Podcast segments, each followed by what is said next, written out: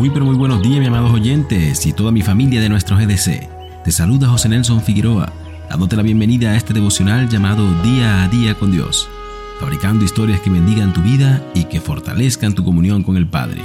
Hoy es tiempo de apagar las angustias y encender la vela de la fe, porque cuanto más oscuridad, mayor será la capacidad de ver cuando la vela sea encendida.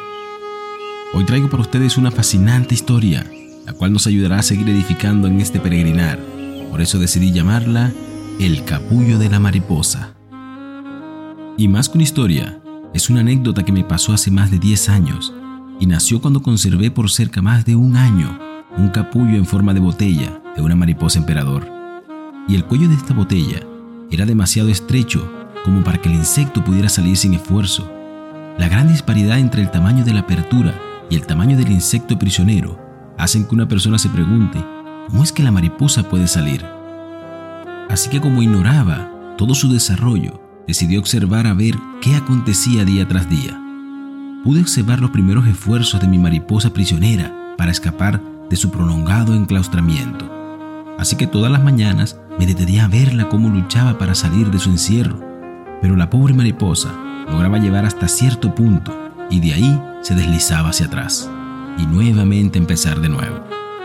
Al final, mi paciencia se agotó, así que con la punta de una tijera corté uno de los finos hilos que la sujetaban para hacerle la salida más fácil. Inmediatamente mi mariposa pudo salir arrastrándose un enorme cuerpo hinchado y unas pequeñas alas arrugadas. Así que mientras examinaba las hermosas y delicadas manchas de varios colores que parecían bellas miniaturas, esperaba ansioso ver cómo llegaba a su tamaño natural. Pero esperé en vano. Mi equivocada ternura y mi ansiedad habían provocado ser su ruina. La mariposa había sufrido una vida abortada, arrastrándose dolorosamente a través de su corta existencia, en lugar de salir volando por los aires con sus alas multicolores. Y fíjate, amado oyente, que la palabra de Dios dice en Romanos 8:18, pues tengo por cierto que las aflicciones del tiempo presente no son comparables con la gloria venidera que en nosotros ha de manifestarse. Y es que a menudo pienso en la mariposa, especialmente cuando observo con lágrimas en los ojos a aquellos que sobrellevan penas y sufrimientos. Mi tendencia siempre es acudir a la ayuda para aliviar la disciplina y traerles liberación. Pero qué equivocado estoy, porque Dios ama a sus hijos y la disciplina hace parte de su inmenso amor para con nosotros. Y aunque en el principio no lo entendamos, seguramente cuando tu hijo hace algún mal, buscas la forma de corregirlo y enseñarlo Asimismo Dios hace con nosotros, porque la disciplina debe comenzar a aplicarse antes de que el carácter ya esté torcido o doblado permanentemente. O si no, fijémonos en la historia del sacerdote Elí, que tenía dos hijos a los cuales no había disciplinado, cuando la maldad de ellos llegó a ser a tal extremo que él ya no pudo ignorarla, trató de reprenderlos con delicadeza, pero era demasiado tarde. Entonces Dios anunció las nefastas consecuencias y le dijo, que por la maldad de sus hijos ha condenado a su familia para siempre. Él sabía que estaba blasfemando contra Dios y sin embargo no lo refrenó. Por eso cuando nos enderezan duele, pero si no nos corrigen nuestra torcedura, a la larga dolerá más. El amor de Dios confronta y corrige, pero como lo he dicho antes en otros devocionales, el amor agape de Dios no tiene límites y siempre buscará primero nuestro beneficio antes que nuestra mala crianza. De manera, amado oyente, que si te encuentras viviendo momentos angustiantes, desesperantes, tribulaciones duras y no encuentras aún lo que Dios quiere decirte o tiene para ti, no te dejes engañar de Satanás, ni mucho menos blasfemes contra Dios. Porque recuerda, su palabra dice en Hebreos 12 del 5 al 6, y habéis ya olvidado la exhortación que como a hijos se os dirige diciendo, Hijo mío, no menosprecies la disciplina del Señor, ni desmayes cuando eres reprendido por Él, porque el Señor al que ama disciplina y azota a todo aquel que recibe por hijo. De modo, amado hermano, que hoy es un buen día para no dejarnos llevar del susurrador y vivir nuestras afrentas aferrados al Padre Celestial, porque cuando más tranquilo vivimos y más aceptamos nuestras reprensiones, más rápido nos verá la gloria venidera.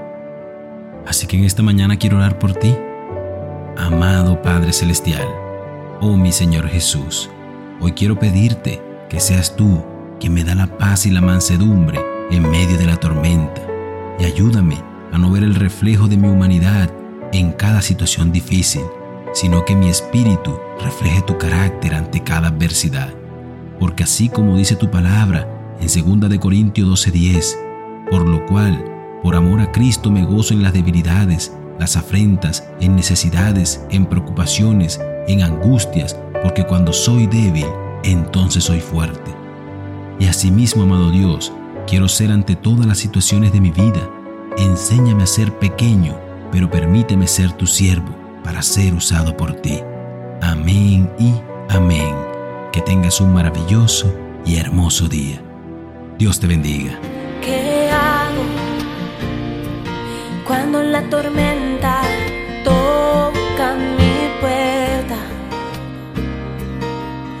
Amenazando venir. ¿Qué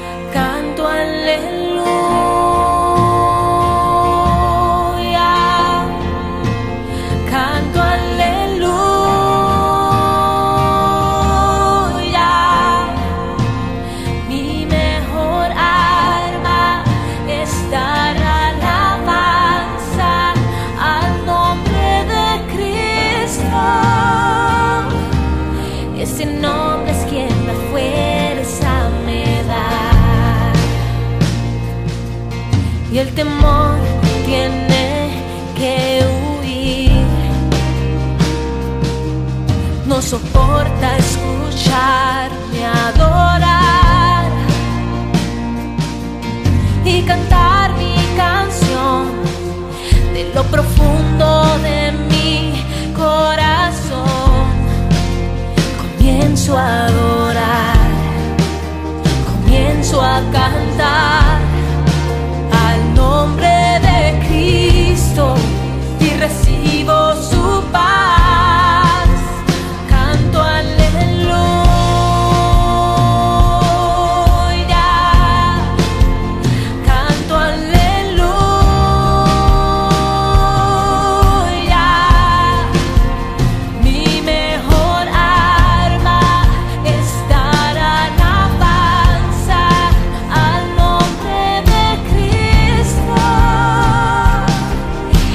no.